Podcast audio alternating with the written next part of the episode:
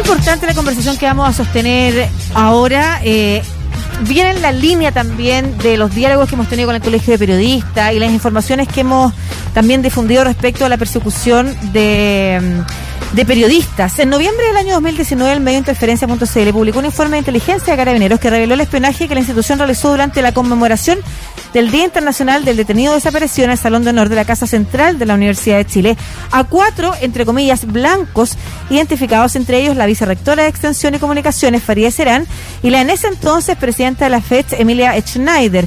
A los días, las afectadas interpusieron una querella criminal en contra del ministro del Interior, Gonzalo Brumel, y el general director de Carabineros, Mario Rosa. Sin embargo, el séptimo juzgado de garantía de Santiago sobreseyó a los imputados por las denuncias de espionaje. Ahora la Universidad de Chile pide la reapertura del caso y sobre eso vamos a conversar con Farideh Serán, periodista, Premio Nacional de Periodismo, vicerrectora de Extensión y Comunicaciones de la Universidad de Chile. ¿Cómo está Farideh? Un gusto tenerla acá. ¿Qué tal, eh, Lucía? ¿Qué tal, Marcelo? también un agrado estar con ustedes en este espacio. Eh, eh, en fin, bueno, estamos como está el país, preocupados, por decirlo menos. Sí, preocupados por una serie de situaciones, pero en particular preocupados también por esta seguidilla de denuncias que se han hecho respecto de las investigaciones o las, entre comillas, persecuciones incluso, que se ha hecho de parte de los sistemas de investigación o inteligencia del país a periodistas o a dirigentes sociales. Cuéntanos un poquito del caso.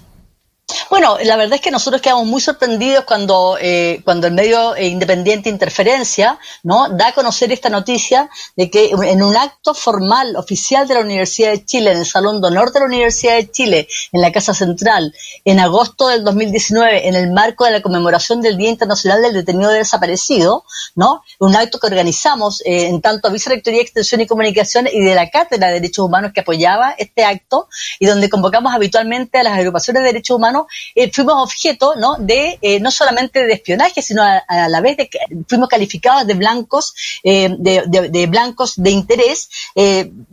La, presidenta de la FECH, que estaba en ese momento en el acto y que también habló, Emilia Schneider, em, Lorena Pizarro, la mm. presidenta de la agrupación de detenidos desaparecidos, Julio Urqueta, abogada de derechos humanos que estaba ahí, quien presentó la querella y nosotros fuimos, acompañamos con Emilia, ¿no? Fuimos con el grupo de derechos humanos y presentamos esta querella em, y, otros eh, dirigentes eh, de, agrupaciones de derechos humanos. Nos pareció francamente inconcebible, no, no solo porque eh, fuera, se fuéramos blanco de interés, figuras como agrupaciones de derechos humanos una vicerectora de una universidad pública, la presidenta de la FED, sino porque además se, espiara un, acto de derechos humanos. Nos pareció una pésima señal. Y estamos hablando de agosto del 2019. Por supuesto, interpusimos esta querella junto con Julia Urqueta, la abogada.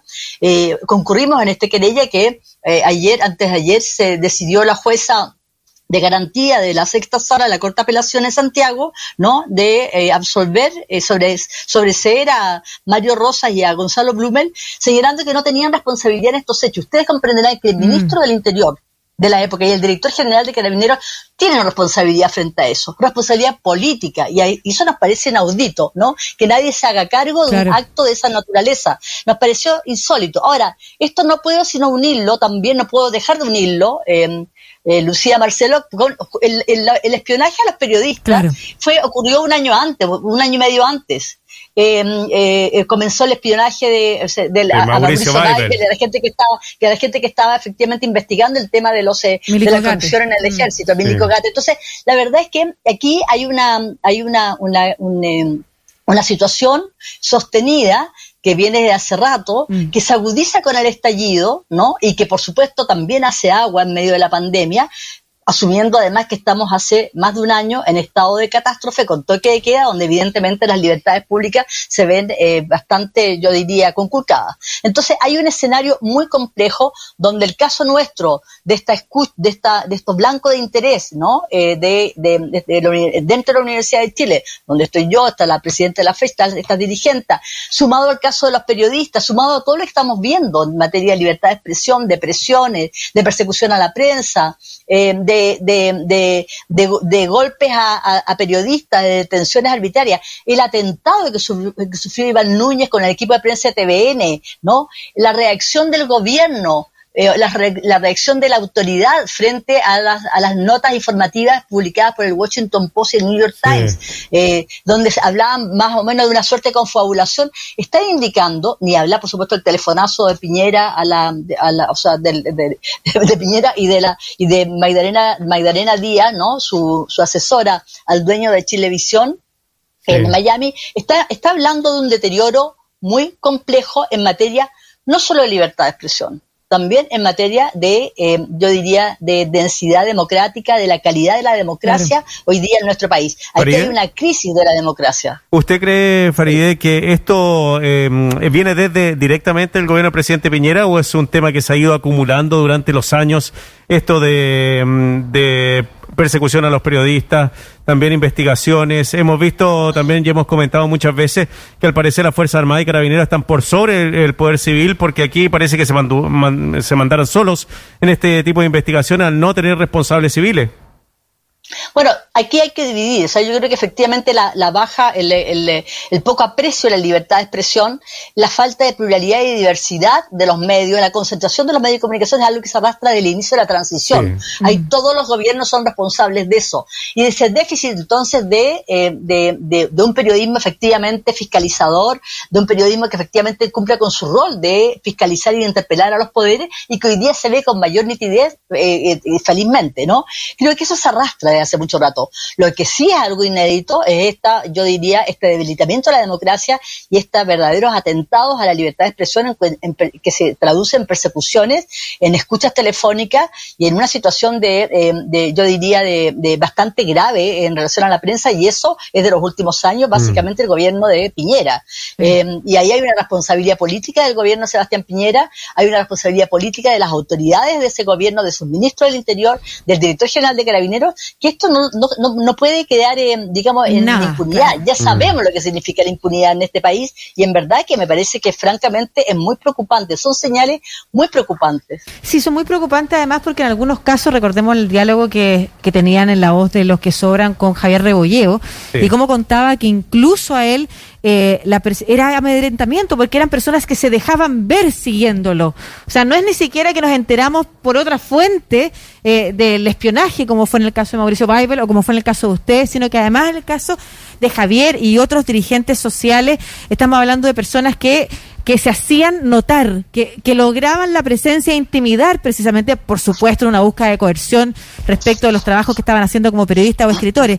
Ahora, lo importante, Farid, es lo que tú señalas respecto de la eh, falta de responsabilidad política que se asume en estos casos, primero desde la justicia, ¿no es cierto? Porque aquí también está la justicia involucrada. Y segundo, y, y, es lo que hemos visto estos días, eh, dentro del poder político en su conjunto. A mí me llama la atención, y a eso me gustaría que te refirieras, ¿cómo no es un escándalo? que nos enteráramos que en el caso de Mauricio Baibel, por ejemplo, el ejército le haya mentido a la justicia cuando pidió los permisos para realizar estos espionajes. Y no pasa nada, nadie dice nada. Bueno, bueno, eso, bueno, justamente eso, eso te indica que no estamos hablando solo de un tema de libertad de expresión. Estamos hablando de, un tema de deterioro de la democracia en nuestro país. O sea, aquí hay un tema de fondo. Eh, pareciera ser cuando hablamos esto, ¿no? De, la, de las escuchas eh, telefónicas a periodistas, ¿no? A Pascal, Pascal Bonfoy, a, Mauricio Valle, a Javier Rebolledo, ¿no? A, varios periodistas. Pareciera ser que es un tema de los periodistas. Pareciera ser que el atentado a Iván Núñez y el equipo de TVN es solamente un tema, ¿no? Que, que, nos, que nos atañe a nosotros los periodistas. No se asume que los temas de libertad de expresión tienen que ver con la democracia que lo primero que se ataca cuando justamente hay una, un debilitamiento de la democracia es el tema de la libertad de expresión. Entonces allí, eh, y, y, entonces estamos, ¿qué es lo que estamos viendo? Estamos viendo que efectivamente los aparatos policiales, las Fuerzas Armadas no están supeditadas ni están siendo controladas por el poder civil. Y eso es muy grave, porque hay responsabilidades políticas, hay responsabilidad política del gobierno, de sus ministros del Interior, del presidente de la República, de sus, eh, de sus jefes, ¿no? Tanto de Rosas como de eh, los jefes del ejército. Entonces, eh, esto, además, no, no, no, lo estamos diciendo solamente nosotros, los organismos internacionales hace rato que están apuntando a Chile eh, con, con, bastante preocupación.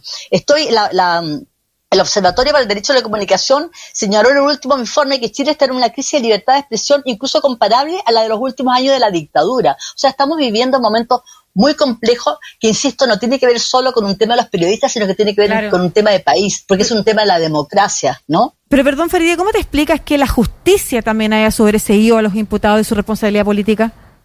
Bueno, eh, eh, eso está pasando, que no solamente eso, que, que, se, que se haya burlado de la justicia, ¿no? Y que nos haya señalado que la escucha era para un periodista y no para, entre comillas, un agente eh, extranjero eh, que estaba espiando para, para un gobierno extranjero. Entonces, claro, aquí hay un tema también de, por supuesto que está fallando la justicia. ¿Cómo no va a estar fallando la justicia cuando estamos hablando de una cantidad de decenas de jóvenes que siguen todavía privados de libertad a los jóvenes presos de la revuelta?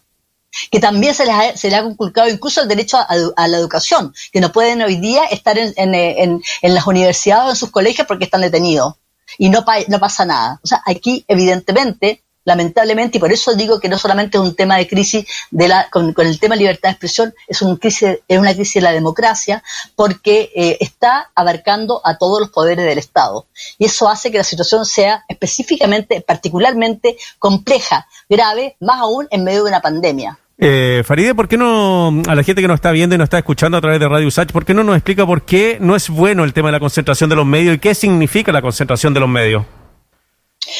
Bueno, eh, habría que decirle a quienes nos están escuchando y viendo que, eh, que, el derecho a la información es un derecho de todos, de cada uno de nosotros, eh, que no es solamente un tema de los periodistas, que es un tema ciudadano, que uno debe, uno, uno tiene derecho a estar informado de manera oportuna, de manera veraz y sobre todo con las distintas miradas. Cuando uno, cuando uno tiene solamente, con una diversidad de, voces, una diversidad de miradas, una, una, diversidad de posturas, cuando uno tiene solamente una eh, postura, una voz, ¿no? una, una mirada, no solamente está empobreciendo el debate ciudadano, el diálogo ciudadano, además está haciendo que usted, señora auditora, señora auditora, telespectador, telespectador, tome malas decisiones, no tenga toda la información para tomar decisiones. Que usted no se entere, por ejemplo, en la gravedad de tal o cual hecho. A usted, cuando no hay una diversidad, ¿no? De una pluralidad de voces informando, hay información que nos están ocultando.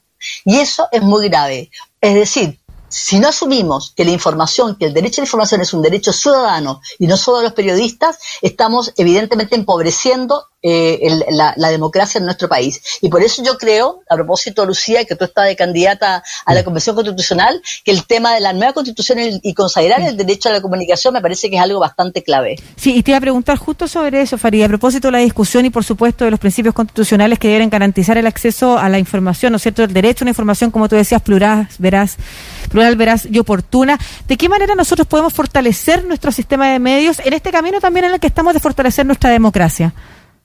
Bueno, yo creo que se ha hablado bastante sobre el, sobre el tema del sistema de medios. De partida, lo que existe en Chile es una anormalidad, hay una anomalía. No puede ser que exista una concentración tan brutal, no mediática de los grandes medios, sobre todo en la prensa escrita. Felizmente hoy día, hay, yo diría, se ha provocado, se ha producido un fenómeno dada la crisis, la magnitud de la crisis, en que tiene cada vez mayor credibilidad los medios independientes, ¿no? Los medios independientes, medios como Interferencia, como CIPER, como el propio Mostrador, eh, medios comunitarios, eh, eh, la televisión comunitaria, la radio, por supuesto, la radio, la radio de la Chile también, por supuesto, tienen mayor credibilidad, ¿no?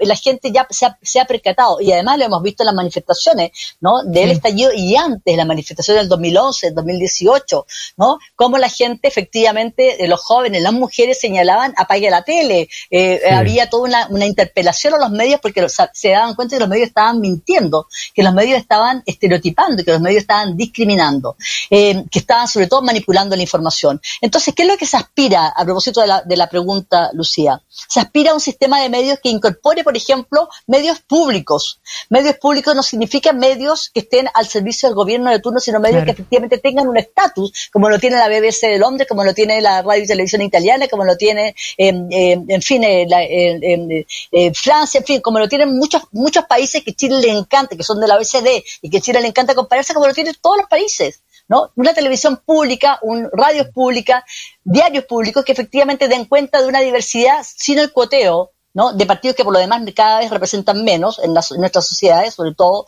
en Chile, donde, están, donde hay una crisis bastante profunda, y donde se dé cuenta de toda la diversidad no solamente ideológica, política, sino también territorial, étnica, eh, em, eh, sexual, eh, etcétera, ¿no? O sea, aquí hay una diversidad que se va más allá de lo que pueda pensar el centro, la izquierda o la derecha.